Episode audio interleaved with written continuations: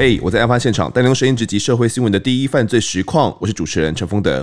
不知道大家对水泥了解多少？水泥一般呢，我们把它当作是一种建筑材料，它主原料呢是石灰跟细酸钙所组成的。它加上水混合之后呢，会凝固硬化。大家如果有买过水泥的话，就知道；或者是没有买过水泥，也看过人家怎么样搅拌水泥吧，看过别人盖房子。通常水泥不会单独使用了，而是会用来，比如说跟沙拉、沙粒混合起来变成一个砂浆，用来结合砖块，或者是呢跟沙粒混合之后也会变成混凝土。你只要在五金行里面呢，你只要有钱就可以轻易的买得到。那没有想到，水泥现在在台湾变成一种专业的。买尸工具。我们今天请到来宾就是新庄侦查队的小队长林永伟，请永伟哥跟大家说声嗨。嘿，大家好，我是新庄分局侦查队小队长林永伟。哎，谢谢大家，大家好。是永伟哥，你你有买过水泥吗？有啊，家里我们家住一楼，哦、那有时候来铺电马卡的时候，哦、那时候接缝不平均，我们就自己买水泥把它弄平，可以空个掉啊。对对对对，真的假的？因为我很很多时候都是。看别人会直接买买一包水泥，然后可能在外面搅拌，是是是，但是我自己没有买过水泥。现在应该水泥是很好买的东西吧？对啊，一般五金材料行都会有卖水泥。嗯、现在很多那个十元店啊，什么那个那个也都会有卖那种小包的小包的水泥，哦、家用一般家用的。那奇怪，我们今天要聊的这个案子也跟水泥有关，嗯、叫做新庄的水泥封尸案哦，但发生在二零一八年。在三月十六号的时候呢，我们接到报案，对，好，那在最一开始的时候，其实是，诶、欸，好像是说这个叶秀凤哦，她三十七岁，叶秀凤，她的老板突然找不到她，那天就是带着呃去跟警方报案，那时候报案经过是怎么样？因为他前那那前一天刚好好像有约要去台东路跑。嗯，啊，路跑好像就没有跟同事约集合的地方就没有去哦，然后到上班还没有去，那老板打电话找人也找不到，所以就到家里找人。这个叶秀峰好像是个室内装潢的公司嘛，对对对对，在里面当会计，呃，对对对，所以他其实在那边也工作一阵子了，应该蛮久的。我看他同事在讲，就是。都感情都还蛮好的，嗯，应该在那边工作有一段时间的，不然因为老板还会特别找人。对，一般比如说，哎，公司没有来上班，顶多打电话没有接，可能也就算了。那可能是老板对他，呃，也都算是关系蛮紧密的，是是对，所以可能到打电话没有人接之后，家家里找不到人，才会想到要去报案。他当时呢，好像说他原本要去跑马拉松嘛，是是，对，好像说呃。是十六号的时候，我们接到报案，好像说十六号那那天就准备要跑马拉松了，是吗？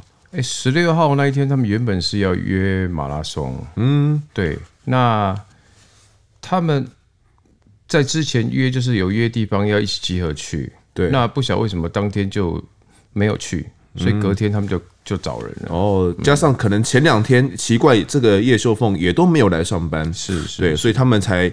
去找了这个哥哥吧，他有先去找哥哥，对不对？对对对。那哥哥怎么说？哥哥以为他提前下去台东，哦，因为因为路跑在台东嘛，他以为，因为他他哥哥说十三号，嗯，他最后就是看到了十三号，哦，那十三号他他十三号没有看到他，嗯，以为他已经先下去台东了，哦，所以他也没有注意到，对，所以。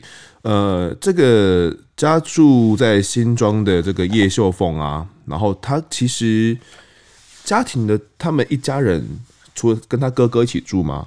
对，那你说他们的家庭状况大概是怎么样？他们家里就是哥哥，还有嫂子，嗯，还有小孩子，就这样子。哥哥嫂子，就也就是说这个哥哥的老婆嘛，对对对对，还有这个哥哥跟他老婆生的孩子，对对对，一家人住在一起，是的。那这个他们住的房子是是他们上一辈留下来的吗？还是对对对，哦、是说是这个死者的爸爸嗯留下来的。那、嗯、当初买的时候，听说是这个死者有帮忙缴贷款。哦、那因为哥哥体恤哥哥，他还有养小孩，嗯嗯嗯，所以就没有让他帮忙缴贷款。哦，所以这个等于是。叶秀凤她本身就是也付了蛮多的这个贷款的钱，对，所以可是哦，这个哥哥叫叶吉祥啦，那他的哥哥老婆叫张芳心。哦，对，这个今天这整个案子呢，就跟这三个人有关系。对，那我们一开始接到报案的时候，应该是派一开始是派出所那边先接到的嘛？是的，是是。那派出所的员警一开始怎么处理的？诶，当然，我们一像一般报案程序，就是人失踪找不到，那就是请就是有先报失踪。嗯，哦，那看用这种方什么方式哦，他常联络的朋友，常到的地方哦，或者是。可能去做的事情，尽量去找找看。嗯，那如果不，如果真的找不到了，我们就就要以我们警察的方式哦，来来找人了。嗯，所以当时远景有先也是一样，先打电话。对对对，对，打了电话之后，发现也没人接。嗯，然后老板那边也没有联络到他，家里面也找不到人。嗯，那我们有先到家里面去找看看吗？或者是怎么样一个作为？那个因为家里来报案，那嗯。家属来找人，就是表示他不在家里嘛。对对，那哥哥也没有说，没有说他那个当当然当初员警也问他说啊，妹妹是住哪里啊？房间里面你有去看看？他说门锁着，哦，那应该不在里面。嗯，哦，他应该去台东，那不晓得是不是是不是会不会在路上怎么样，或者是到台东怎么样？哦，那后来我们有查了手机，哎，手机也都是关机的，嗯哼，没有讯号，没有开机，没有开机。哦，当时报报案大概是这个状况。嗯，那现在怎么办？感觉有点陷入瓶颈哎。这个张，这个这叶秀凤到底是生是死，人跑去哪边？现在完全没有一个下落。所以我们在找不到的时候，我们就跟那个家属讲说：“那要不要先开他房间看看有没有钥匙？”他说他没有钥匙。哦，所以我们第一时间就有到他的家里面。对，他来，他来来派出所报案的时候，我们就跟他讲说：那你如果好朋友还是什么行踪都找不到，嗯，那他房间没有看会不会是在里面？因为常常会有人在房间有突然什么身体状况，嗯哼，哦，或者在房间里面怎么怎么样了，嗯，不知道，家人不知道，没有去开房间不知道。我说你要不要先先开开？他说他没有钥匙。我说那你要不要找锁匠，嗯，把它打开，看看他人是不是在里面，嗯哼，生病还是怎么样？嗯，哦，结果。他哥哥就听了，就回去找了锁匠，开了门。嗯、开了门之后呢，哎，他发现那个房间里面床床的位置不一样，床的位置不一样是怎么回事？哎，就是那个床被移开了，哦、那原先那个床位的地方堆满了衣服哦，堆满了衣服，这样子。嗯，那他跟警方讲，警方就一同去看了。对，警方到了的时候，他已经请锁匠开了门了嘛，嗯，我进去看，然后。我们就警方就问他说：“哎啊，这个当初摆设都是这样吗？”对，他说：“不是啊，床在那边了。”我说：“啊，怎么会变成这样？”他说：“他也不知道。”那就去把那个衣服，那个衣服还有看到那个一点那个胶带没有完全，嗯，在粘衣服，有想想把它捆住的感觉。了解，我们就觉得奇怪。我说：“啊。”之前都是放这样嘛？他说不是哎、欸，嗯、我记得床布是在这边，床的位置改变了，改变了，而且突突然多了一个衣服堆，衣服堆，对对对。那去把它拉开之后，就发现哎、欸，一个水泥，它就有点像是一个水泥种这样，就就是一个隆起物了，算水泥的隆起物，看起来就像坟墓那个样子，那个外观看起来就像有时候我们电视上看到那个。有有有些那个古装剧还是什么、啊，那个会用土啊一堆就弄弄在那边，只是说它没有这么隆起，嗯。哦，就是比较，因为它用它用水泥用手嘛，他用手把它盖的，就是有一点比较小，可是看起来感觉是不是看起来第一时间你以你们的这个直觉看起来就很像是一个坟墓，有点有点毛骨悚然的那个感觉，当下、哦、这个。大哥，哥哥叶吉想要怎么反应？他其实他当时蛮冷静的。从我们警方到现场，他表现出来到看到那个水泥种，他都很镇静，很镇静。对，对，没有什么意外的感觉。是，哎，那好，现在感觉啦，你以你们的第一直觉，觉得里面应该是有人，我们怀疑啦，有怀疑，怀疑也不敢不敢想，因为嗯。家里的状况，你们摆设什么，我们也不是很清楚，不了解嘛。至于会不会有人奇怪的人这么这么多，呃，把东西乱弄，我们也不知道。哦，那现在尽管有怀疑，我们要先离开吗？当然不能离开啊，不能离开，不能离开啊。我们这时候就把家里面的人，我说啊，你们这边家里面还要住谁？嗯，就他老婆。我说那你老婆呢？他老婆那时候在房间，在他们的房间里面，房间就把他叫来，嗯，然后问他是什么，他说不知道。嗯，都不知道，但是两个都很震惊，然后我们就觉得奇怪。那但是他问他哥哥说：“啊，这些秘密给啊，你唔知吗？”嗯，我说你你你家多少户啊？你讲多少就这你啊？对啊，我说住那么久，怎么可能不知道这里有东西？你不知道，而且床屋又改变了。是如，如果是假如是真的，嗯，假如是我啦，家里面突然出现这种原本没看过过过的东西，而且加上。呃，里面的整个摆设都变了，这应应该会当下会觉得蛮惊讶的，是，对。可是当这个叶叶启强这个他的失踪的这个妹妹，他的哥哥呢，却不是这么一回事，对啊。加上哎，他的失踪的这个叶秀凤，他的大嫂张芳心，你们把他叫过去房间一看，也都看起来还好，对，也没有什么经验，说哎，这个也不知道怎么一回事，是对，都很冷静，是，嗯，那怎么办？其实当下他哥在看的时候，我们在问他的时候，他的反应就告诉我们说，应该就是这个。他的反应，他就是那个表情啊，他那个表情就让我们觉得说，可能就在里面了。嗯，我们当下是一个怎样的表情？那个表情就让人觉得说，啊，这个是多出来的东西，嗯，应该就是在那里。哦，所以他也有这样的感觉，对，他也有这样的感觉。那我们第一件、嗯、第一时间想法就是说，很有可能在里面了。那不是这个看起来很奇怪的东西，既然没办法解释，嗯，那他哥的表情又这样。我说，阿丽，不然你把它敲开看看里面是什么？嗯，他哥是他哥说，啊、这个我们干，他也会怕、哦，他也会怕、啊。他说没关系，那我们请人来弄，嗯，因为那时候是半夜。差不多，哎、欸，所以从下午报案之后一直弄到半夜。对对对，然后到半夜，因为这中间他还去找了，因为那个第一个时间就是先找人，对，那找找不到人，我们请他，他说房间门打不开，我们请他请锁匠，哦，到弄来弄进去，那那时候已经深夜了，嗯，深夜在想说，哎、欸，这个我们可能要先，虽然不确定啊，在想说要不要先跟检察官报告。哦，然后再来做这个敲的动作。一般重大刑案，嗯，哦，比如说现场有有事故，呃，有伤伤害、有死亡案，我们都会报警检察官来指挥侦办，嗯，哦，才做下一步的动作。因为现场还是要留存，留存这个现场，然后要做现场的勘查，哦，甚至检察官他还要来现场看，哦，或者是现场一些迹证的留存，嗯，这个。所以，所以现场我们一一一看之后啊，就是觉得说这东西可能会，假如这个叶秀凤真的在里面，会不会我们把它找开，有点是破坏现场的感觉？是，是因为第一点也怕他不知道是怎么封，到底是是人是完整的，嗯，或者是块状的，因为我们只能猜测说人可能埋在怎么样了，对，那。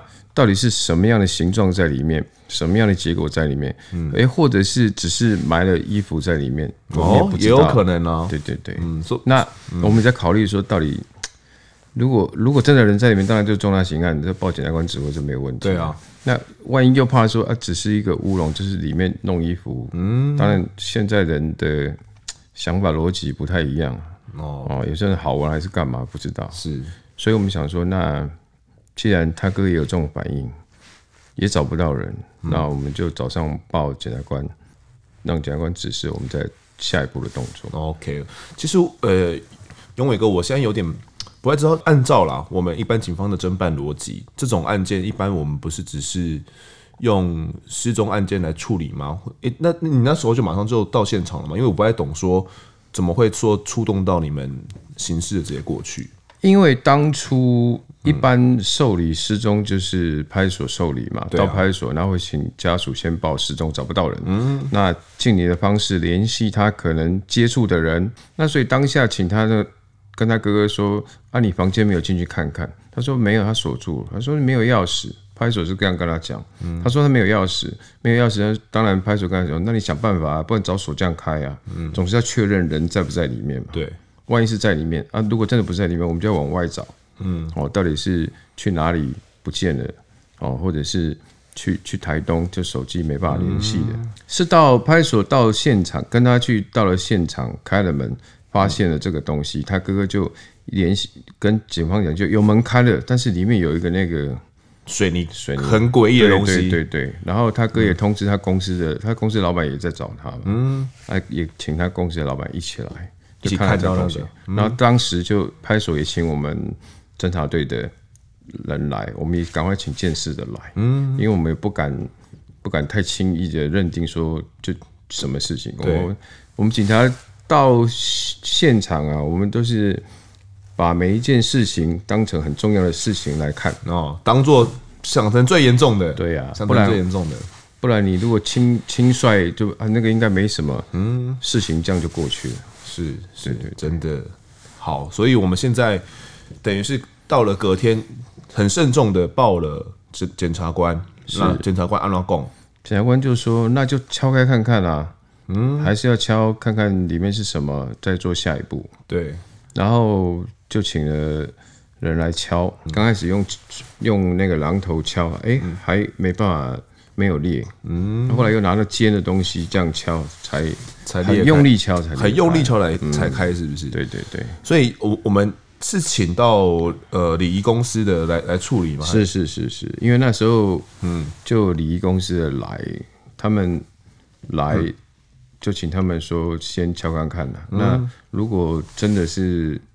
有有人往生，那当然也要请他们协助处理嘛。对对对，对，对，OK。所以，欸，其实后来啊，我有人在有一个说，当时在敲这个礼仪礼仪公司的人啦、啊，哦，礼仪师，他有在网络上说，他其实当当时到了现场之后，他在检察官的批准之下，开始开挖这个水泥木种，但是他一进去这个房间里面，就开始干呕。他说他自己有灵异体质啊，进去里面就、呃、很想吐，哎，然后说，哎，他奇怪，哎，也没有尸臭味啊，对吧？那房间里面一点味道都没有，没错，没错，对，奇怪，就是不知道是不是有什么特殊状况，那他就没有多想，然后就开始拿这个榔头往这个水泥木种一直砸，一直砸，可是砸了半天呢，这个木种就是砸不开，只有一些碎屑掉下来而已。那担因为担心会吵到邻居，他是等到呃隔天之后。才要准备再去继续来敲，哦，那可是他回家之后呢，就做了一个梦，梦到一个长发的女生在梦中跟他拜托说：“请你救我出来。”他就梦到这样的梦，然后他到现场之后，跟呃，他就想到昨天的那一个梦，但是诶，到底这个托梦的人是谁？他当下也没有答案。对，但他直到呢隔天去的时候，先。拜拜，拜拜的时候有拜拜这一趴吗？小队长，早上在那个那个深夜的时候，嗯、有请他们先来啦。对啊，那先来的看的时候，我们是怀疑啊，那也不敢说真的当下就直接果断的直接都把它敲开。嗯，那只是说叫叫他稍微从旁敲看看。哦，如果当然。一下就开了，我们就稍微拨开看看，看看什么东西。哎，从旁边看，嗯。那后来他敲敲几下没有看，我就说那不然明天早上我们报检察官再看怎么样？对啊，对。那至于他。因为现场我们是不可能让他做那个祭拜的动作啦，因为也不知道什么啊。嗯、那至于说他在来之前，或者是在他们公司有做什么，嗯、这个我们倒没有看到啊。对对对，现场现场直接拜起来是有点奇怪。当然啦、啊，因为又还不知道什么状况、嗯。如果只是一堆一堆衣服在那边拜也是很怪。是是是是，是。可是没有想到这个呃，在网络上 po 文的这个礼仪师啦，然后就说这个他他说他有拜，我也不知道怎么样，反正就是就是他就用力一敲。结果这个水泥呢，就真的裂掉了，然后一股浓浓的尸臭味就从这个水泥木种里面飘散出来。当下永伟哥有闻到这个味道吗？因为尸臭的部分确实那个味道相当的不好闻啊。嗯，那一般尸体经过几天那个天气不好，然后腐败之后，那个味道令人那是那是会弥漫的非常快，嗯，而且非常的刺鼻。哦，所以你们就等于是知道他应该就在里面了。对，因为那个其实其实以我们多年的经验啊，看这种东西就是怪异存在的东西，非比去、嗯、非比寻常。嗯，那会有这个地方，而且他哥又讲床移位的，对，这表示这个地方已经有改变了。嗯，那会突然有这种不一样的东西，我们就其实我们相有相当大的怀疑，人就在这个里面。嗯，那时候，呃、欸，敲开之后有味道。那大概大概就知道什么状况了。嗯，那我们也请那个李师，就是敲的部分要小心一点，就是慢慢敲，从旁边哦慢慢把它敲，因为我们还是要保持完整。对，就是能够能够恢复它，它当时把它还没塑造成水泥块的时候的样子。嗯，那慢慢敲，也敲了好一阵子。嗯。所以他是敲完之后就一个人形了，一个人他是有包用有包包包，他有那个用那个、嗯、我们那个大的浴巾包住，还有一些杂七杂八的布啦。哦，裹裹成一个毛巾，对对对，他是把它覆盖住，覆盖住，覆盖住。哦，了解。所以拨开的话，就看到他的尸体，就那个形状。对对对对对，对，刚好哎、欸，这个梦真的是。我我也不知道是真的假的啊。听说这个，因为后来里面的这个水泥封尸的照片有流出来嘛，对，就是我们知道的啦，就是是从这边礼仪社 流出来的。因为这一件新装的这个水泥封山，我自己也有跑到。当天晚上呢，凿开了这个，这天晚上就有礼仪社的好朋友们把照片流出来了。对啊，那看到看到那照片，其实大家是很毛骨悚然，但我想也是造成你们很大的麻烦，对不对？对啊，因为当然侦查不公开啦。嗯、那我我们其实也，他是后来检察官也有下令他，因为后来知道说他一直在一直在对外面讲一些讯息啊。是。那后来检察官也有透过我们跟他告知说，这个案子还在侦办，嗯，哦，因为我们还不确定凶手是谁。那侦查不公开，他请他不要在外面。放太多的知道的消息。那现在我们在叶秀峰已经被挖出来了嘛？嗯，对。那所以他看得出来伤势的状况怎么样吗？有没有外观伤势？其实当下把它凿开之后，嗯，就是看到一些布块把它盖住。那那时候是实际上看不到有什么伤势。嗯。那到诶、欸、整个凿开确定了之后，我们就要。报请那个检察官要相验，我们就跟检察官报告。检察官当然有，就就指示说接下来要怎么弄。嗯、那这个尸块，那这个尸体大体啊，嗯，外观看起来是没有什么外伤啊。嗯，那因为他是长头发，所以他那个那个，因为他头他受伤部位几乎都在头部。嗯，啊，那个部分我们当下看是没有很清楚的看到。嗯，但是觉得说这应该会是致命伤吗？那时候还不知道致命伤在哪里哦。对对，因为你没有没有去触摸，没有去仔细看，嗯，我不知道他那个确实的那个致命伤在哪里。嗯，那当下问了问了他哥哥，嗯，哥怎么说？他哥说他也不知道。嗯，那问嫂嫂呢？然后问了嫂嫂，他也说不知道。嗯，两个都说不知道。那是。可是，一个叶秀凤这鬼狼呵呵，原本鬼狼呵呵，从十三号还看得到他嘛？结果现在十六号被发现的时候，已经被埋在里面。你说家里的人完全不晓得，这很难说得过去哎。对啊，所以啊，在同一个屋檐下发生这样的事情，而且还用水泥把它覆盖住，嗯嗯，这个不是一下时间有办法完成的。对啊。那他们几乎都住在家里啊，对，那所以他们两个，我们怀疑涉案是非常的高啊，觉得涉案程度非常高嘛，是是，是。那我们怎么去突破他们？那当然，我们当下就把两个分开啊，嗯，哦，两个做分开的个别的询问啊。那哥哥就有透露一些当初那个他们，他妹妹跟他老婆，嗯，就是有很多的嫌隙在哦，他们。为什么会有嫌隙？什么什么状况？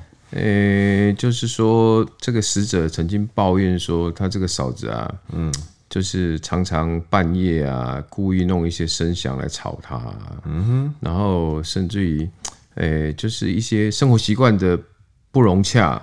哦，比如说吃的东西不收不洗哦，那东西乱丢，嗯，哦，那时间久了，那因为这个房子是妹妹帮忙出钱买的，欸、出比较多嘛，贷款的部分她出很多，那时间久嫌隙久了，两个心里。已经有疙瘩了，嗯，那说话就越来越越火爆，就对了，越火爆越尖尖刺，嗯，那甚至于这个妹妹啊，有时候还会赶赶他，他一开始叫他哥哥处，就是都跟他哥哥讲说他嫂嫂怎么样，哦，叫他哥去规规劝他，对，可是他他看他哥哥也没办法，嗯，那。他有时候就会赶他嫂子说：“你们搬出去住好了。”哦，等于是在厝仔买啦。对对对对，这个可能里面有七八成是我的，或者是几乎都是我我我出的贷款。那你们平时既然你不爽住，那就不要住嘛，你搬出去住嘛。是，等于是这样这样这样的。对对对对，就给他呛就对了。对对，那也我觉得可能就是可能起先他想透过哥哥去劝，但是哥哥可能没有办法去处理了，然后后来就变得越来越火爆。对对对，有甚至严重一点，有到什么程度？这个后来他的同事说，这个死者曾经抱怨说，这个他这个嫂嫂还曾经说要那个拿拿刀刺他。哦，对啊，这么凶狠哦。嗯，那因为可能这个妹妹啊，这个妹妹还曾经打电话到到她嫂嫂的娘家，嗯，就是去那边，呃，跟她家人讲说，请他们把她带回去了。啊，这样子啊，对啊，哇，这个这蛮难堪的。当然，当然，这个直接到婆家去了，这有点难堪。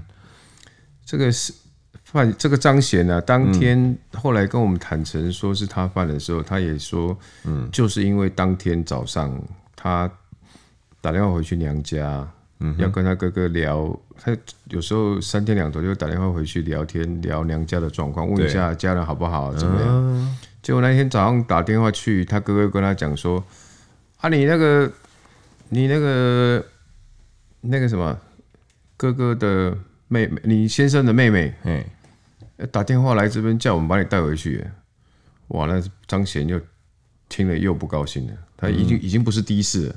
哦，一打回去抱怨不是第一次，不是第一次。所以当天案发当天十三号嘛，这十三号。对，案发在十三号，十三号当天。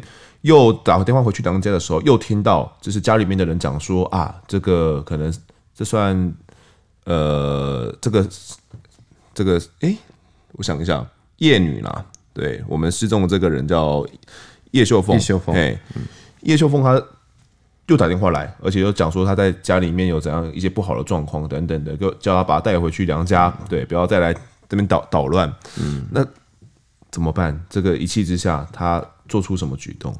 我其实他他跟我们说，他就是当天，嗯，跟他娘家打完电话之后，他就非常的气愤，嗯，他其实本来心里面对他已经很不爽了，那就加上这件事情，那天早上又让他觉得不爽，然后他早上要带小孩子去上学嘛，对，那他带完之后回到家里，然后回家之后就就看那个他那个。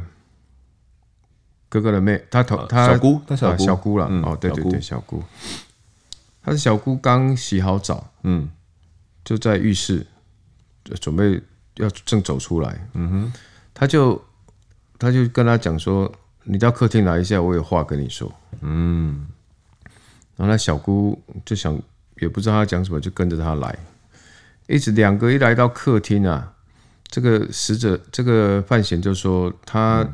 一到客厅，他就一手把他头发抓住，哇！然后呢？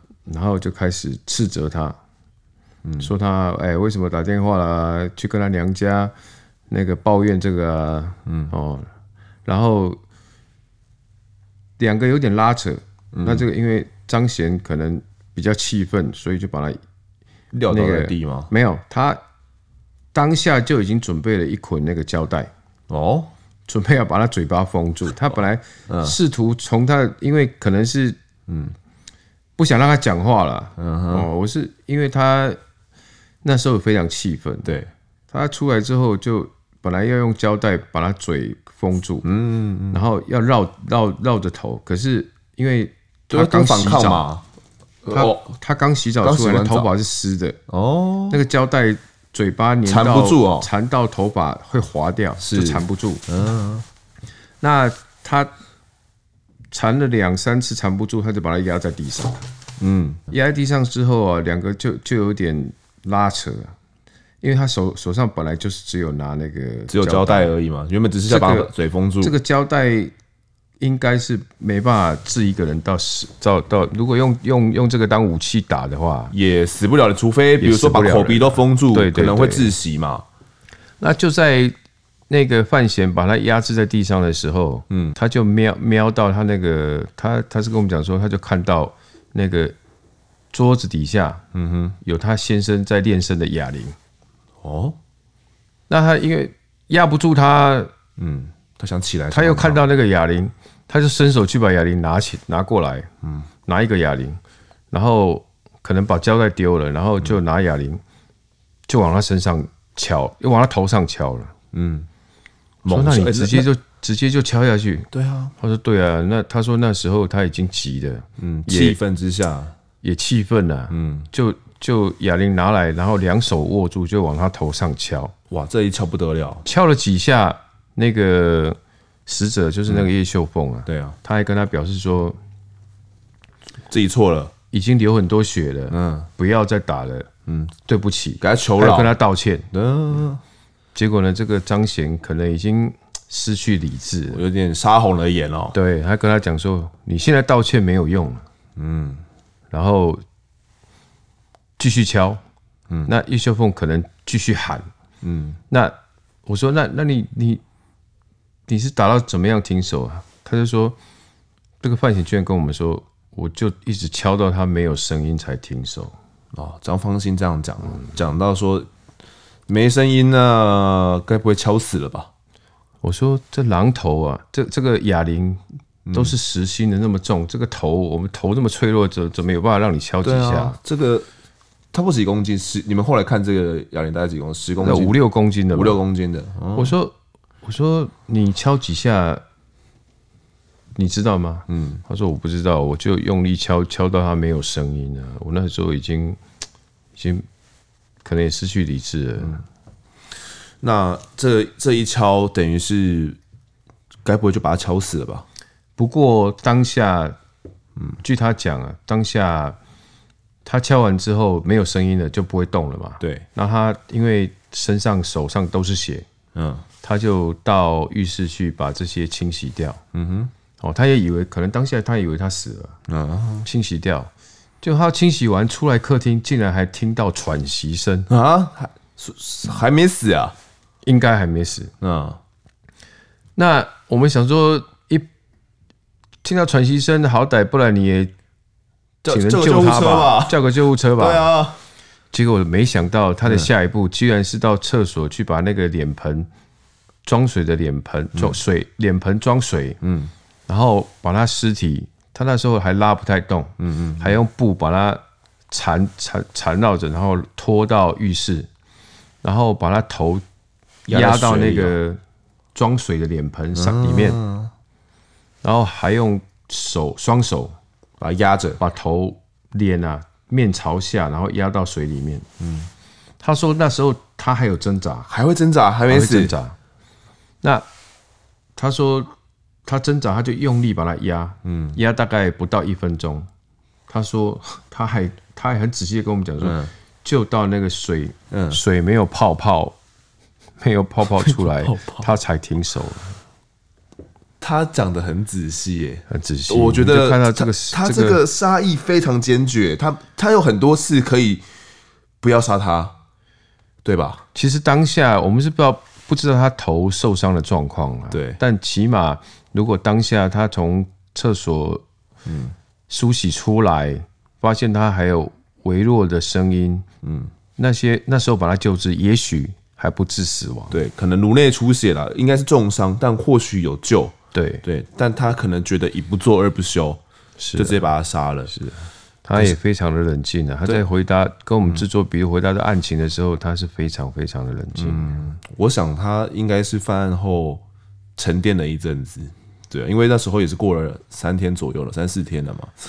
当下、嗯、当下我们在现场问他的时候，他是没还他也没有承认啦。那那，那最后怎么突破他？我后来私底下有跟他讲说，你还有小孩子，对，那你如果不坦诚，嗯，到时候小孩子你从这一刻开始就看不到了，会直接被收押。他那他那时候就开始有点，我们看他感觉就已经有在思考要怎么讲了。哦，脸色有点变了。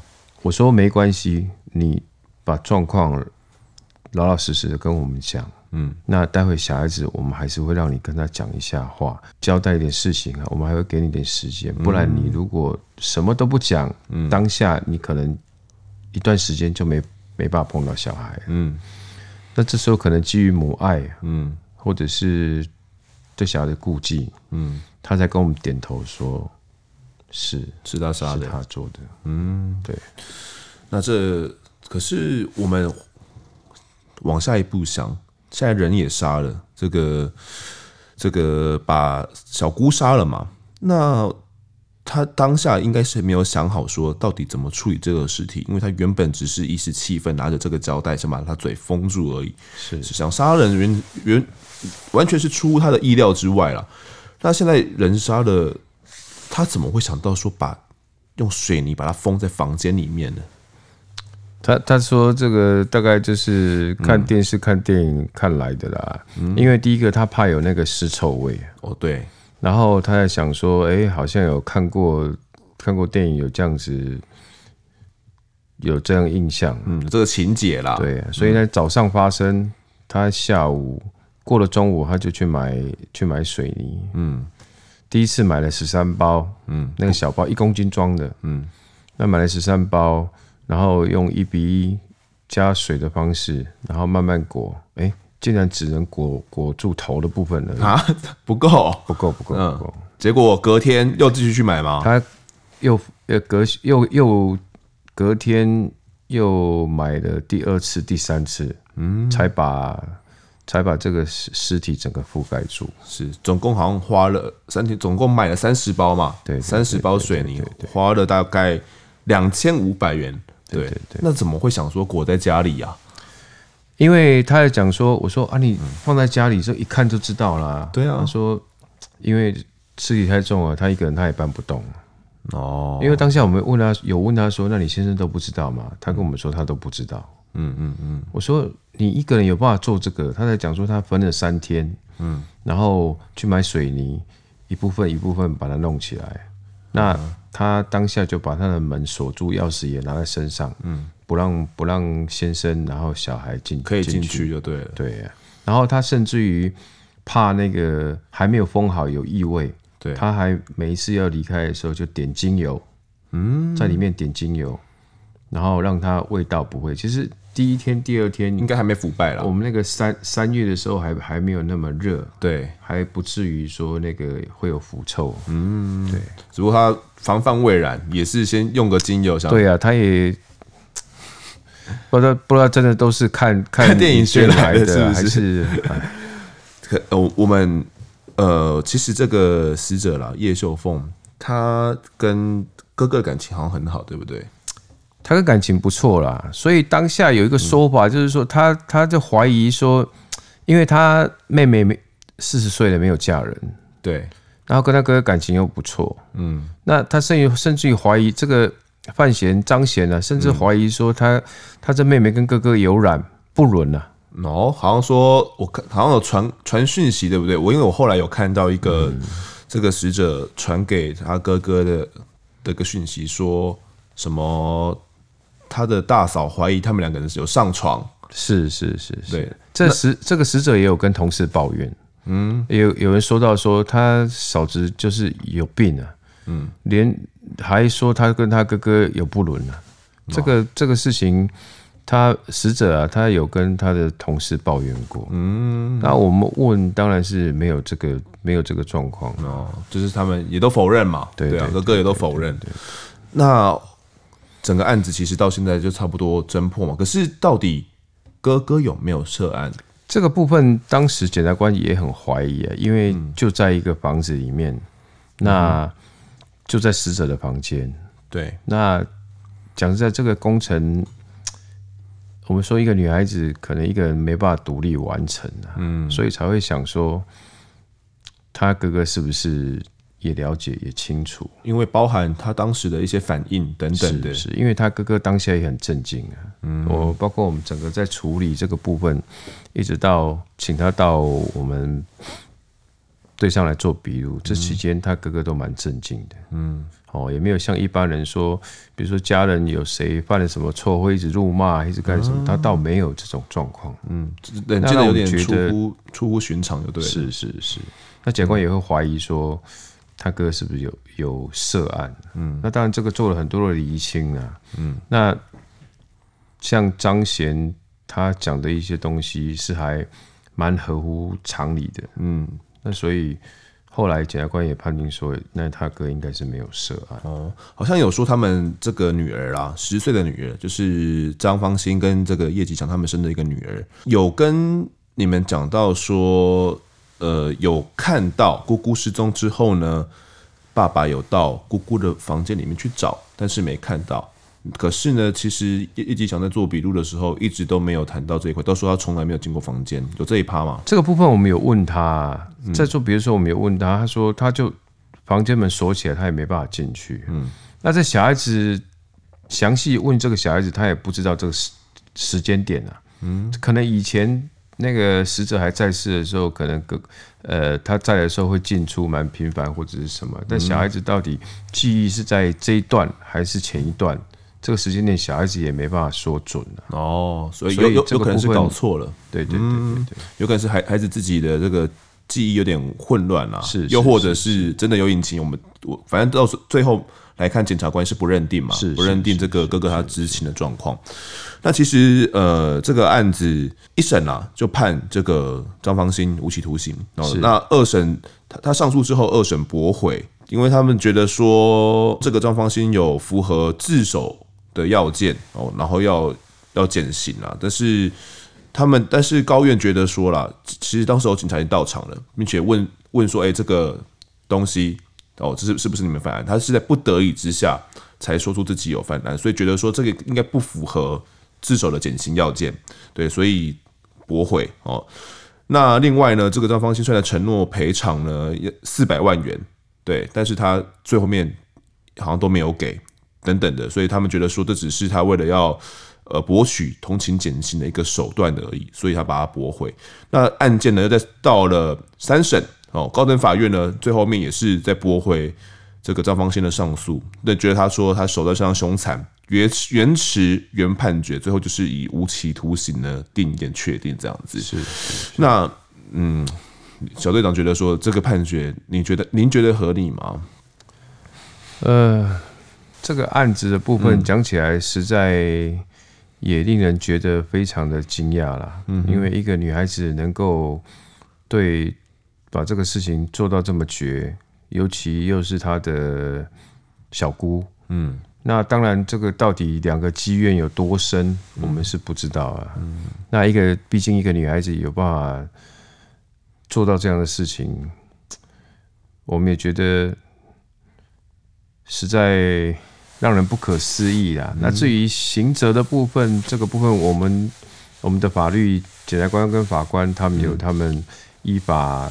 审判的部分啊，嗯，那当然尊重判决，对，那我们尊重尊重判决了。不过，死者的生命总是这样子，这样就被结束了，对不对？我觉得范闲还是要负点责任的，嗯，所以最后就是以无期徒刑立案了。或许关二十年出来之后，或许会忏悔吧。对啊，呃，原本只是想用胶带把。他的嘴巴封住。当然，当时他的本意是怎么样，我们也不知道了。对啊，那当然，我们法律有一条义愤杀人哦，义愤杀人就是在你在怨恨之下杀人的那个罪，当然比你故意杀人的还要再轻轻一些就。所以我看这个他没有判死刑，可能跟这个原因有有有一点差别、啊嗯。对，因为是一时的这个情绪之上所做的这个杀人行为，不是说经过缜密规划的一个杀人行为等等的。好了，那这个水泥封尸案其实相当精彩，我自己跑这个案子也是。对，这个这个案对让我印象也是真的非常深刻。那也谢谢永伟哥今天的分享。感谢大家收听。如果喜欢我们节目的话呢，可以到 Instagram 搜寻我在案发现场，就可以追踪我们，掌握更多案件消息。也可以跟风德我来聊聊哦，给我们更多建议。各收听平台上按下订阅跟评分，就是对我们最好的支持。也可以分享给身旁的好友们，一起来听听看我们聊案子、案发现场。我们下次再见。